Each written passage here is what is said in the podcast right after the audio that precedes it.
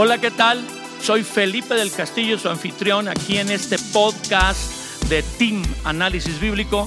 Y bueno, nos quedamos en la sesión pasada, si usted no estuvo en la transmisión, en el podcast pasado, el episodio pasado, búsquelo, creo que va a ser de mucha bendición. Estuvimos hablando de la obra de mis manos, el trabajo. Y eh, pedimos a nuestros invitados, el doctor Sergio Anaya. Sergio, bienvenido. Gracias. Perdón. Gracias, saludos a todos, disculpen. Y al pastor Francisco Garza, bienvenido Paco. Gracias, gracias Felipe, saludos a todos. Ya se me estaban yendo y les dije, no, no, no, no, no, vamos a hacer otro, otro programa, otro episodio. Y bueno, aquí está el norte de Monterrey, Paco Garza, el sur, Cancún, Sergio Anaya y el centro. Mientras no nos las aplique, Paco, que ¿cómo es? En el norte trabajan, en el centro administran. Piensan, piensan. En el sureste descansan, porque no. no Tú no descansas, con que digamos así, wow, ¿cuánto descansas? No me ha llegado esa unción todavía. Eh, estamos desmitificando esa, ese concepto errado sobre el trabajo. Y creo que eso nos ha evitado ser más bendecidos, porque Dios definitivamente nos quiere bendecir ahora como sus hijos, los que hemos rendido, entregado nuestra vida a Cristo. Él nos quiere bendecir y quiere bendecir el fruto de nuestras manos o el trabajo de nuestras manos, dice la Biblia. Inclusive una porción dice, las bendiciones te alcanzarán, no tú las vas a perseguir, ellas te van a perseguir y alcanzar. ¿Y por qué esto no sucede? Bueno, mucho tiene que ver con la mentalidad del trabajo. Y vamos a leer dos porciones, a ver si eh, con estas tenemos, yo creo que es, demasiado, a veces leemos solo un versículo. Voy a pedirle al pastor Paco Garza que nos lea del verso capítulo 2, verso 7 del 7 al 15, sobre esto del inicio del trabajo, es una bendición, una maldición. Y luego a Sergio, al doctor Sergio Anaya, Génesis 3, 17 al 19. Si, si lo ponemos en atención y eh, tal vez usted no tiene una Biblia, pero vamos a estarlo leyendo leyendo y los que están en la transmisión, en este podcast, viéndolo también, bueno, pues ahí lo pueden ver en las pantallas. Eh, avise, anuncie, comparta, anime a otros a que nos sigan en este podcast de análisis bíblico de Team, eh, análisis bíblico para que se les bendiga, se, se, ordenen cosas y se quiten mitos que roban la bendición. Adelante, Paco. Sí, Génesis 2, del 7 al 15, 15. dice. Entonces Jehová Dios formó al hombre del polvo de la tierra y sopló en su nariz aliento de vida. Y fue el hombre un ser viviente. Y Jehová plantó un huerto en Edén al oriente y puso ahí al hombre que había formado. Y Jehová Dios hizo nacer de la tierra todo árbol, árbol delicioso a la vista y bueno para comer, también el árbol de vida en medio del huerto y el árbol de la ciencia del bien y del mal. Y salía de Edén un río para regar el huerto y ahí se repartía en cuatro brazos. El hombre, el nombre de uno era Pisón, este es el que rodea toda la tierra de Javila, donde hay oro. Y el oro de aquella tierra es bueno, y ahí también ah, hay allí también bedilio y ónice. El nombre del segundo es Gión, este es el que rodea toda la tierra de Cus. Y el nombre del tercer río es Hidekel, este es el que va al oriente de Asiria y el cuarto río es el Éufrates. Tomó pues Jehová Dios al hombre y lo puso en el huerto de Edén para que lo labrara y lo guardase. Sí, si podemos comentar un poquito, porque es un, es un pasaje largo. Eh, vemos nosotros en este pasaje, antes de leer la otra porción, que Dios establece el trabajo, literalmente en el versículo 15, antes de que el hombre y la mujer pecaran. Que ese es el primer mito que hay que derribar. ¿Es el trabajo consecuencia del pecado del hombre, de la desobediencia del hombre a Dios? No, Señor, porque esto fue antes de la caída. Esto fue cuando Dios creó el huerto, puso al hombre en él y le encargó que lo guardase y lo labrara. ¿Y de dónde se coló esa mentira? No, pues por eso trabajamos, por Adán. Y luego los señores se enojan con las mujeres, por la culpa de las mujeres que fue Eva. Por eso Dios nos maldijo con el trabajo. Dios no maldijo con el trabajo. No, no, no. El trabajo no es una maldición. El trabajo es una bendición. Dios nos hizo con habilidades, con, ah, con inteligencia, con capacidades para poder, imagínense la capacidad del primer hombre para administrar el huerto que Dios había hecho, había hecho y la creación que Dios había hecho. Entonces Dios nos hizo con capacidades, con inteligencia, con habilidades, con recursos para, para ponerlos por obra y administrar su creación. Eso fue lo que Dios encargó al hombre. En la Biblia se narra cuando el pueblo de Israel salió de Egipto y que no iban a trabajar en, en un sentido formal labrando, eh, sembrando semilla, cosechándola, guardándola en un grano, sino que Dios los alimentó 40 años, haciendo que una escarcha como de pan cayera sobre la tierra y ellos la recogieran y se alimentaran. ¿Por qué no lo hizo con este hombre Adán? ¿Por qué no lo alimentó con algo así espontáneo que brotara? Lo puso, dice el versículo 8, eh, plantó un huerto en Edén y puso ahí al hombre que lo había formado. Y en el 15 dice, y lo puso para que lo labrase y lo guardase. Sí, estamos hablando de, de temporadas diferentes en cuanto al momento específico. Aquí estamos hablando de la creación y Dios quería dejar muy claro los principios que iban a regir el funcionamiento del hombre en esta tierra. Lamentablemente, como todos sabemos, a Dios le duró dos capítulos, eh, digamos, el ideal de lo que él esperaba. Primero en cuanto a relación de Dios con el hombre, que era lo fundamental, el hombre se paseaba con Dios en el huerto del Edén, lo cual era extraordinario si lo vemos de una perspectiva de lo que sucedió después, pero también estableció la relación que debía de tener el hombre con la mujer, sin vergüenza, sin, sin miedo, sin temor, sin culpa, y también estableció obviamente lo que tendría que hacer el hombre eh, eh, en el sentido específico de, trabajo, de, funcionamiento. Es decir, eh, Dios estableció con su bendición bien claro, los bendijo Dios y les dijo, fructifiquen. Yo no puedo fructificar si no trabajo. multiplíquense, yo no me puedo multiplicar si no trabajo, Llenen la tierra y sojuzguenla y señoreen. O sea, lo que voy es, el génesis de Dios es a donde Jesús mismo nos regresa siempre cuando le hacían cuestionamientos y preguntas. Eh, Jesús contestaba, así no era el principio. Entonces tenemos que entender, lo que vamos a leer eh, en unos momentos es ya algo distorsionado del plan original de Dios. Pero aquí está el original. Este es el original. O sea, ahí no hay, no hay duda de que ahí está la voluntad, el propósito, eh, la creación. Dios crea cuatro instituciones antes de la caída. Crea la institución del trabajo, crea la institución de la familia, crea la institución del matrimonio y crea la institución de la comunión con Él. Entonces, bajo esos cuatro, vamos a decirlo así, columnas, Dios establece la forma en que el ser humano se va a desarrollar en, esta tierra. Lamentablemente viene la caída y, viene a distorsionar todo y se tiene que establecer un modelo temporal, digamos, diferente en cuanto a funcionamiento del hombre con Dios, porque es lo primero que se pierde, la institución de la comunión. El hombre ya no puede tener comunión con Dios. Y como vamos a ver, se establece una diferencia en la forma en que el hombre va a trabajar. Dios no eh, eh, eh, usa el trabajo como un esquema de castigo para el hombre, ah. ¿no? Que es obviamente lo que tenemos que quitarnos la idea. el trabajo es una bendición. Y es una bendición que Dios estableció para prosperar al hombre, para formar su carácter, para desarrollar sus talentos, para entender lo que representa el costo o el precio eh, de todo lo que es el poder disfrutar la vida con la mujer que amas, como dicen en Eclesiastés. Oye, Sergio, tengo una pregunta para el doctorado de Sergio.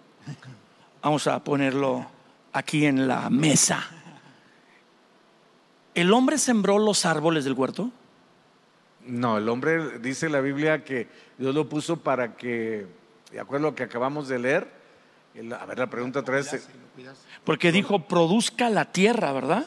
Eso lo hizo Dios. Y los árboles daban frutos. Sí. El hombre, lo, el hombre, lo, que tenía que era recogerlos. Dios le mandó al huerto dar fruto, a, vamos a decir, a los árboles. O sea, realmente el hombre lo pone a trabajar o a labrar y guardar el huerto no para que los árboles dan fruto, ya están dando fruto. Lo que sí vino como resultado de la caída del hombre es ahora sí un proceso más complejo no, no, no, pero, para pero Aquí, sí, sí, sí. Respondiendo a tu pregunta, Dios fue el que sembró los árboles, el que obviamente puso los árboles y el hombre tenía que solamente recoger los frutos y obviamente pero eso realmente no es trabajo. Él tenía que labrar y guardar el huerto que Dios plantó. Y, eh, o sea, Él, él, él, era alimentado por Dios en el huerto, estirando la mano. Digo, ¿qué trabajo va a ser estirar la mano? O sea, qué bárbaro. Y comerlo tal vez. O sea, realmente pone Dios el hombre a trabajar ni siquiera para sostenerse. Lo pone a trabajar porque es un principio divino de su naturaleza, porque ya el huerto producía fruto, los árboles. Dijo, de todos los frutos de los árboles del huerto puedes comer, menos del árbol de la ciencia del bien y del mal. O sea, que era alimentado por el fruto de los árboles que Dios plantó.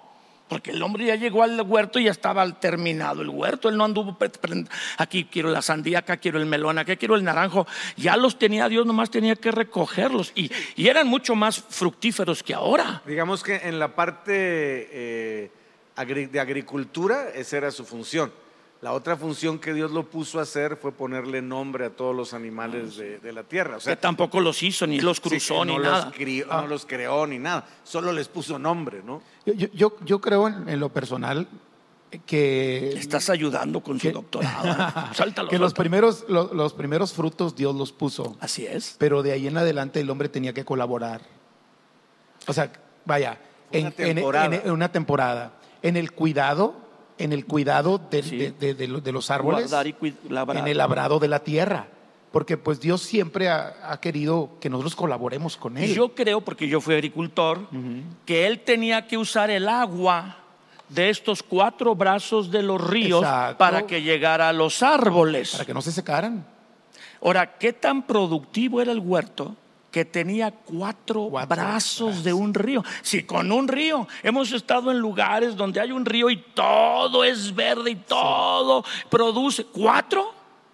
¿Cuatro? Era hiperproductivo, hiperproductivo. No como en Monterrey que nos estamos secando ahorita.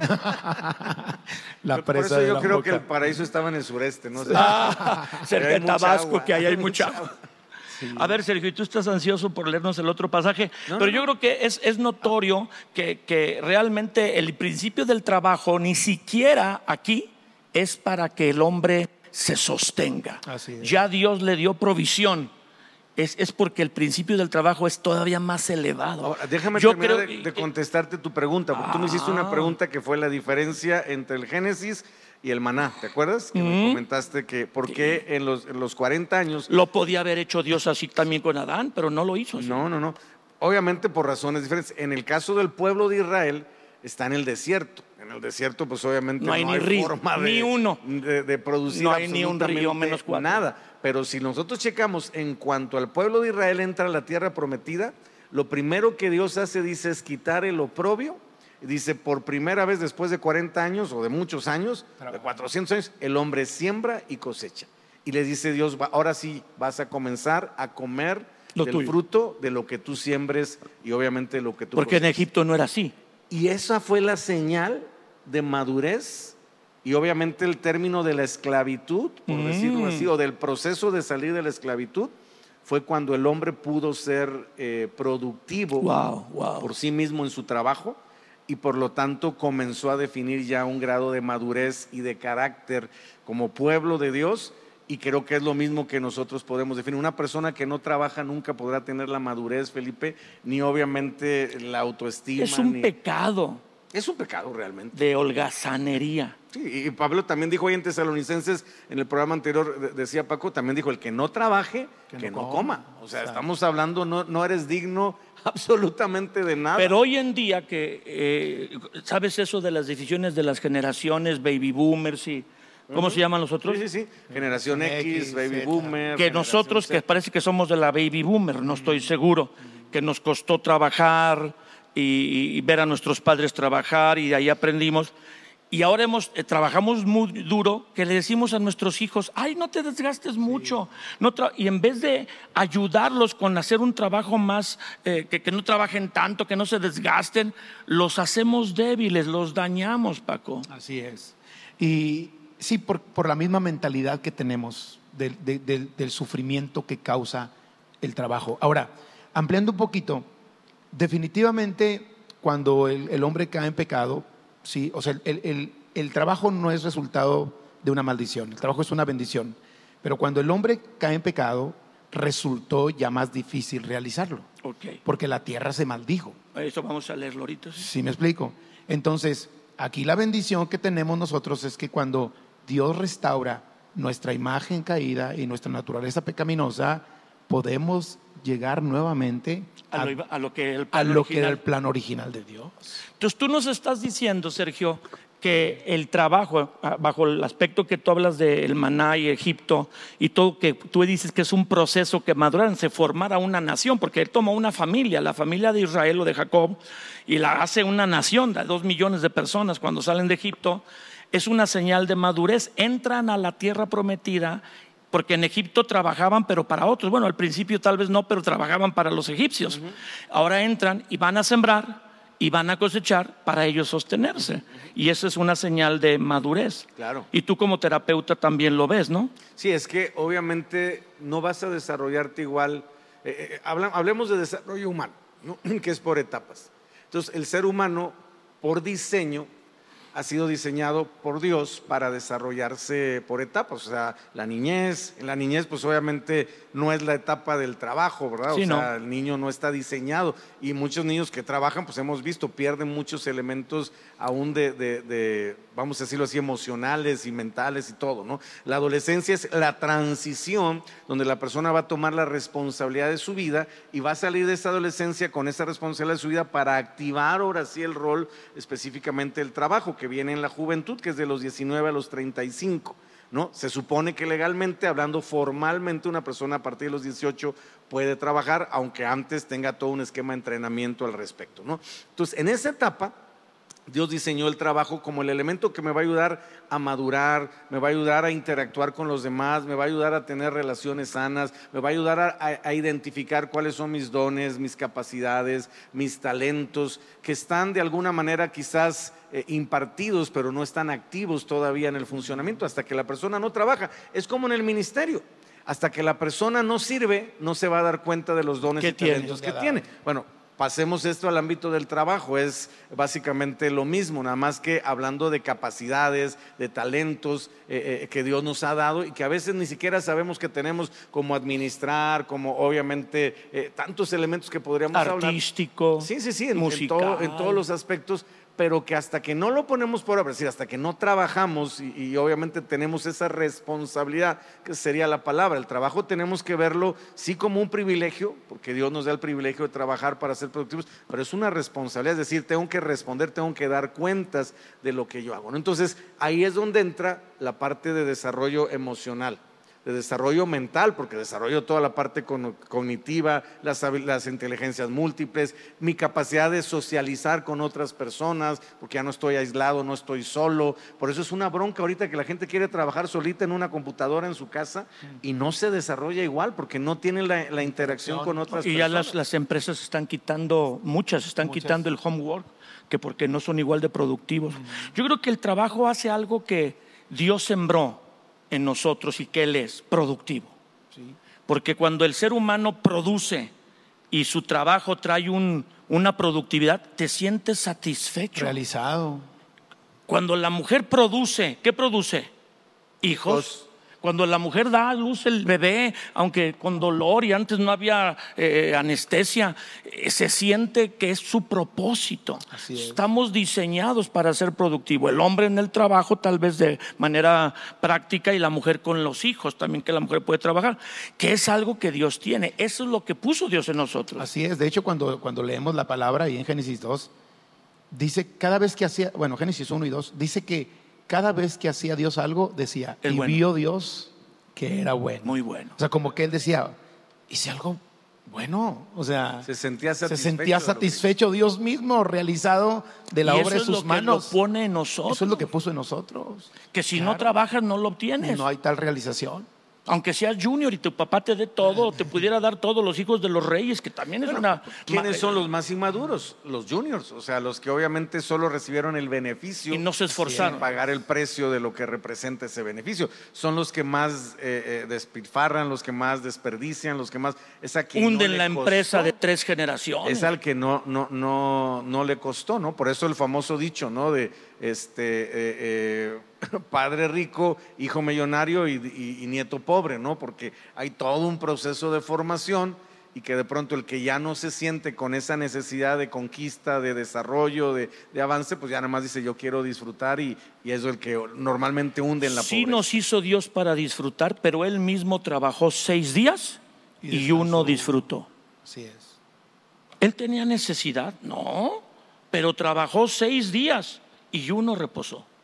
Sí, Quiere decir que el, el disfrutar es legítimo, pero si no lo trabajas, si no tienes un esfuerzo, si no eres productivo, no lo valoras igual, no lo disfrutas igual. Por eso dice la Biblia, el bien del hombre es que coma y beba, no dice del fruto, Sí, de- dice sí. del fruto de su, Su trabajo. trabajo. O sea, la Biblia es clara. No hay mayor bien que este. Y, y- y la Biblia lo pone como, como algo superlativo, me explico. O sea, el poder disfrutar de algo que ya sembré, ¿no? Que es básicamente una de las acepciones a la disciplina, es postergar la gratificación Ajá. hasta que ya hubo un elemento de trabajo que me da la habilidad de poder disfrutar de eso. ¿Cómo voy a disfrutar de algo que no, no trabajé o no sembré? Hay que leer la otra porción porque Paco ha estado desde la anterior sesión hablando de ese pasaje que no le tocó leerlo. y Pero bueno, aquí viene ahí lamentablemente. viene, ahí viene, la- ahí la viene. regadota, ¿no? Lo que como se dice Ay, cuando se regó el mío. tepache. Y entonces. aquí- ¿Génesis qué? Génesis 3, 17 al 19. Muy bien. Aquí es Dios hablando con el hombre después de la caída, ¿verdad? Y cuando Dios literalmente fue a buscar al hombre y le preguntó dónde estaba, ¿no? Y el hombre empezó con sus justificaciones, eh, etcétera. Entonces, Dios, vamos a decirlo así, esta es la respuesta de Dios a la falta de arrepentimiento y la justificación del hombre, echar la culpa a la mujer, y etcétera, etcétera. Entonces, Dios responde, y al hombre le dijo, por cuanto obedeciste a la voz de tu mujer y comiste del árbol de que te mandé diciendo, no comerás de él. Maldita será la tierra por tu causa. Con dolor comerás de ella todos los días de tu vida. Espinos y cardos te producirá y comerás plantas del campo. Y aquí viene para mí la parte esencial de este tema, donde dice, con el sudor de tu frente, de tu rostro, perdón, comerás el pan hasta que vuelvas a la tierra, porque de ella fuiste eh, tomado, pues polvo eres y al polvo volverás. Y, yo quiero leer lo que, lo que dice ese mismo último pasaje, eh, eh, el verso 19, en la versión del lenguaje actual, dice, muy duro tendrás que trabajar para conseguir tus alimentos. Sí. Así será hasta el día en que mueras y vuelvas al polvo de la tierra, el cual fuiste tomado, etcétera, etcétera, etcétera. Pero habla obviamente de, de la dificultad del trabajo, no, no de volver el trabajo una maldición. Una maldición. Yo me quedé ah, pues viendo que la, la mayoría de las personas, espero que no sea usted que nos está escuchando o viendo, pero probablemente sí, porque yo era así. Yo estudié en una escuela religiosa donde se supone que se enseñan de Dios y muchos principios buenos eh, conectado a la Universidad Ibero- Iberoamericana, pero nosotros discutíamos y con los profesores ahí sobre la maldición del trabajo. Y nunca nos corrigieron haciéndonos creer o en, Vox Populi, en cultura generalizada, que el trabajo es la maldición por pecar. Y aquí encontramos que, ¿qué, Paco? Mira, que no es. Es un privilegio, es una bendición. Es la maldición viene a la tierra, A la tierra. y al desgaste físico del hombre. del ser humano. Así es. ¿O cuál es la maldición? Sí, es eso. Realmente el trabajo nunca se maldijo. Ahora sí, con dolor comerás de ella. Con sudor vas a trabajar. Eso no era en el principio. El hombre iba a trabajar sin sudor y sin dolor. Esa fue la diferencia. Que ahora duele. Que ahora sudas. Que la situación se vuelve más Y difícil. entonces, al no disfrutar el trabajo, porque creo que eso es lo que se nos roba, cuando no disfrutas lo que haces, a lo que te dedicas seis días de la semana o cinco, si se quiere comentar hoy modernamente, que, que- que- que- hay una ausencia. El hombre trata de disfrutar por otros medios lo que Dios diseñó que disfrute a través del trabajo. No te gusta lo que haces, lo haces por obligación, lo haces, ay, qué duro es esto, porque yo entiendo que dice aquí, con el sudor de tu, frente, de, tu, de tu rostro comerás y la tierra te producirá espinos y cardos, quiere decir, va a haber, va a haber resistencia a que sea tan productiva. Pero yo veo que todavía es productiva. Fui a Sinaloa hace un, un tiempito y ahí avientas un, un- un hueso de, un- de una planta o de un aguacate, de una, de una semilla, de una mandarina y luego al año ya creció la de sin que nadie la cuide. Imagínate cómo era antes de productiva. Porque eh, aquí entre nos, yo sí disfruto mi trabajo. Y está demostrado que el que disfruta lo que hace y encuentra gozo en lo que hace, se vuelve más productivo. Eh, Es, es que mira, hay, hay una, es, es cuestión de, men- de mentalidad. ¿Cuál es la mentalidad normal? Sin Dios, sin principios. Me quiero sacar la lotería para no trabajar. Sí, ¿por qué? ¿Por qué? Por- por- ¿Y por qué? Porque para mí trabajar es sufrir. Y lo que resulta de mi trabajo es para disfrutar. O sea, yo no disfruto el hacerlo, yo disfruto lo que me va A dar. a dar. Pero no debe ser así. No. Debo disfrutar el Las hacerlo y debo disfrutar lo que me va a dar. ¿Sí? Y, y la mentalidad es esa. Trabajo es sufrimiento.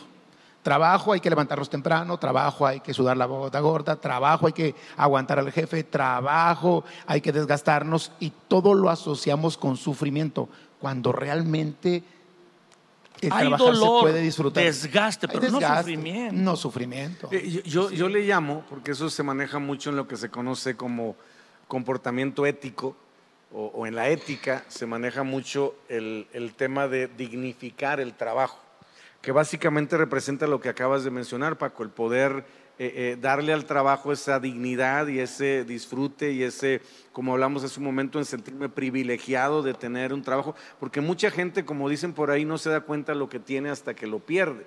Y ahí es donde anda luego eh, pariendo chayotes, ¿verdad? Sí, De, la bendición hubiera yo hecho esto, hubiera hecho, no me hubiera quejado, no hubiera, ahora estoy peor y mira, y, y- y empieza toda una crisis porque mucho tiempo, por decirlo de alguna manera, distorsionó el concepto del trabajo. Y yo he encontrado una clave, eso es algo muy particular en los años que he atendido a las personas, que muchas personas viven eso porque no están haciendo lo que en términos de capacidad Son sus dones y habilidades. Entonces están en un trabajo tienen un sueldo, porque, pues, pero no lo están dignificando ni disfrutando porque obviamente no están usando su potencial, eh, sus talentos, sus dones, ¿no? Entonces es, es algo como que de alguna manera los frustra muchísimo. Entonces yo siempre animo a las personas a decir, no busques un trabajo por el miedo de, pues aunque sea así, pero pues aunque sea tengo chamba, busca algo que puedas dignificar, donde te puedas desarrollar, donde puedas de alguna manera eh, usar tus dones, tus talentos, tus habilidades y entonces va a ser menos complicado que disfrutes algo que tú sabes que fuiste creado o diseñado para hacer. Entonces hay mucha gente que está haciendo cosas que no tiene ni la capacidad, ni el talento, eh, ni mucho menos el llamado para hacer, y ahí es donde se frustran mucho y entonces nada más es, pues bueno, ¿Cuánta hago esto gente, porque me pagan. ¿cuánta Ahora. gente disfrutará el trabajo y cuánta no? Yo creo que la mayoría no disfruta el trabajo. ¿90? ¿80? Pues Ahí te va una estadística. Él sabe relacionado con... Dicen las estadísticas que el 93% de las personas escoge mal su carrera. Uy, 93% de las personas terminan diciendo, esto no quería yo, yo ser". no sabía eso, pero yo lo tengo como intuido que se le pide al joven a los 18 años que no tiene la madurez emocional para visualizar a qué quiere dedicarse, que escoja. Y luego ya porque estudió, pues ya como que le quiere sacar jugo a esa no me queda inversión. de otra. Y, y entonces escoge la escuela porque es la que no hace examen de admisión o la carrera. O escógela porque ahí se fueron todos sus compañeros y para Otras- estar en sí, bola. otra otros vez. motivos. Entonces no son motivos correctos. Y eso hace que el 93% estadísticamente escoja mal su carrera. Yo, yo leí una estadística que dice que en los países desarrollados el 50% de la gente no está a gusto con su trabajo. En los desarrollados. Ahora vamos a llevarlo a países subdesarrollados. Entonces, pues ahí está, ahí, ahí, ahí está el problema, ¿no? De que la gente no está contenta, no está a gusto. Ahora, Imagínate, hay gente que su chamba es poner un hoyito y pasa el otro y pongo otro hoyito y pongo otro hoyito durante Sí. ocho horas, ¿no? Por ejemplo, gente en China, ustedes nos, les ha tocado ir a China, sí. pero es un banquito así, este tamaño, la gente sentada así poniendo un hoyito en una maquila así, ocho horas, diez horas y este y ese es, pues no creo que sea algo que digas tú qué bruto, qué ganas tengo de sentarme en el banquito. A- Ahora, yo, yo estoy de acuerdo en, en lo que dice Sergio con respecto a que entre más eh, nosotros desarrollemos eh, para lo que fuimos creados en nuestro trabajo, mejor estaremos. Pero ¿qué pasa cuando no es así? ¿Qué pasa es cuando yo tengo que Y trabajar? tengo que trabajar. y es lo único que hay. Creo que ahí es donde estamos teniendo problemas que la gente ah, no es feliz Bien. porque dice es que no fui hecho para esto, Bien. sí. Pero Yo quisiera ser etapa. pintor, quisiera ser pintor. claro, hay, hay etapas en la vida. yo les digo, es una etapa. Yo no creo que José se sintiera maravillado Exacto, y estoy en mi lodo Limpiando el con baño. Potifar ahí, limpiándolo, ni excusado sabía, o sea, sabrá Dios que Yo, agujeros yo- ahí. yo creo que aquí aplica lo siguiente, la única manera de recobrar el sentido del trabajo es ponerlo en una relación con Dios. Sí, sí, Es verdad, ahí está. es verdad. Sí, sin eso es imposible, porque no entiendes que hay una visión y un Exacto, propósito. exacto. Y esta es una etapa nada más de esa visión, ¿no? Sí. O sea, Entonces, Porque el- hay casos, perdón, hay casos en los que, pues, no se dan las cosas como quisieran, ¿verdad? Yo recuerdo y cuando entonces no vas a decir, entonces no trabajo. yo. No, yo recuerdo cuando yo tuve que. Yo, yo empecé a trabajar laboralmente, o sea, formalmente con seguro social a los 14 años, con autorización de mis padres. En ese tiempo Órale. podías autorizar Es que tú estás en la ciudad del Jaleo. en la ciudad de Jale. Pero bueno, había, había una necesidad tremenda. O trabajaba O trabajo. o trabajaba. Y yo recuerdo, o- o- hoy cuando platico con mis hijos, porque mis hijos hablan mucho de esa parte de, de- de mi realización, de estar en lo que me gusta, y, y voy Qué 100% suave, de acuerdo ¿verdad? con ella. Pero yo les digo, a veces no es así. Y No yo recuerdo que, que, que, que yo, donde caí, ahí tuve que darle. Pues sí. Pero gracias a Dios, Pero de ahí te fuiste moviendo. de ahí Dios te va moviendo porque haces las cosas con excelencia. Yo recuerdo que yo siempre agradecí mi trabajo porque a los 14 años era difícil, era difícil conseguir un trabajo bueno o un trabajo formal que yo necesitaba. Cuando yo lo tuve, no, para mí era lo máximo. Y aunque no era, al final de cuentas, lo que yo iba a hacer, pero el tiempo que lo hice, formó. me formó, me ayudó, me bendijo, me preparó incluso. Hoy como pastor, yo creo firmemente que esa etapa de Sí. 20 años de trabajo, No se equivocó Dios. Dios no se equivocó. es cierto. Yo fui agricultor y no me dedico a eso. Yo fui prefecto y tampoco me fui, fui comerciante de vender, agricultor de sembrar y cosechar y pues sí. O sea, y bueno, me preparó Dios a sembrar la palabra ahora y exponerla, pero sí, yo creo que el, el trabajo que muchos de nosotros desarrollamos, bueno, en el caso mío también, me preparó con las disciplinas, el carácter, el entendimiento para ahora servir a Dios. Pero, pero si hay que trabajar, igual yo me metí a trabajar porque mi familia estaba en una quiebra. Me salí de la universidad para darle. Sí, yo creo que en, cada etapa de nuestra vida tenemos que enfocarnos en lo que decía Paco, ¿no? ¿Para quién lo estoy haciendo? Si yo estoy con la idea de, pues bueno, esto es el todo de la vida, pues me voy a frustrar, me voy a resignar, que ese es otro elemento, y no entiendo que hay un principio espiritual, el que es fiel en lo poco, Dios lo cuando estás con Dios. cuando estás con Dios. Entonces, Entonces, hablas de etapas. Hay que trabajar en lo que tienes a la mano. Dice una porción. Haz lo que te viene a la mano según tus fuerzas. Para luego tener un objetivo en un trabajo eh, donde tú eh, eh, eh, haces lo mejor, Dios te promueve, para realizar más o menos en una etapa posterior, una segunda meta, un trabajo de acuerdo a tu vocación y llamado. O sea, ya te dedicas tú a algo que sí, pero empiezas trabajando y formando algo ahí, nomás cuando hay necesidad en las familias. Hay muchas personas que no tienen su papá en casa y que la mamá trabaja y ni modo que el hijo se quede voltea- cruzado de brazos viendo a la mamá partirse el lomo. Que trabaje. Sí, y ahí entraríamos, digo, ya, ya no tenemos el tiempo en, en la educación como un factor que va a fomentar a favor o en contra de esto. O sea, la educación a los hijos, nosotros como padres, ¿qué educación le estamos dando sobre el concepto del trabajo?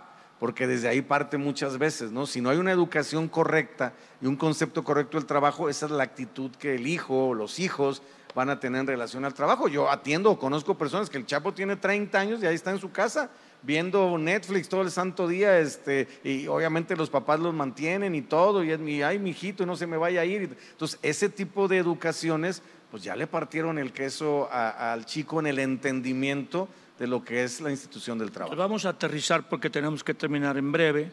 ¿Cómo hacemos que el trabajo sea una bendición, Paco? Tú, con todo lo que hemos analizado, ¿qué, ¿cómo hacemos para que nuestro trabajo, el trabajo es una bendición, no una maldición, ya lo vimos. O sea, la maldición fue que la tierra produciría resistencia y que nos desgastaríamos sudando o desgastándonos. Pero ¿cómo volvemos cualquier trabajo una bendición? Bajo la autoridad protectora de Dios y nuestra relación con- correcta con Él, por medio de Cristo, Mm. el trabajo lo veremos como Trabajando como para Dios, como, Como para leíamos- Dios. veíamos la sesión como para pasada. Dios y no para, Para el los hombre. hombres.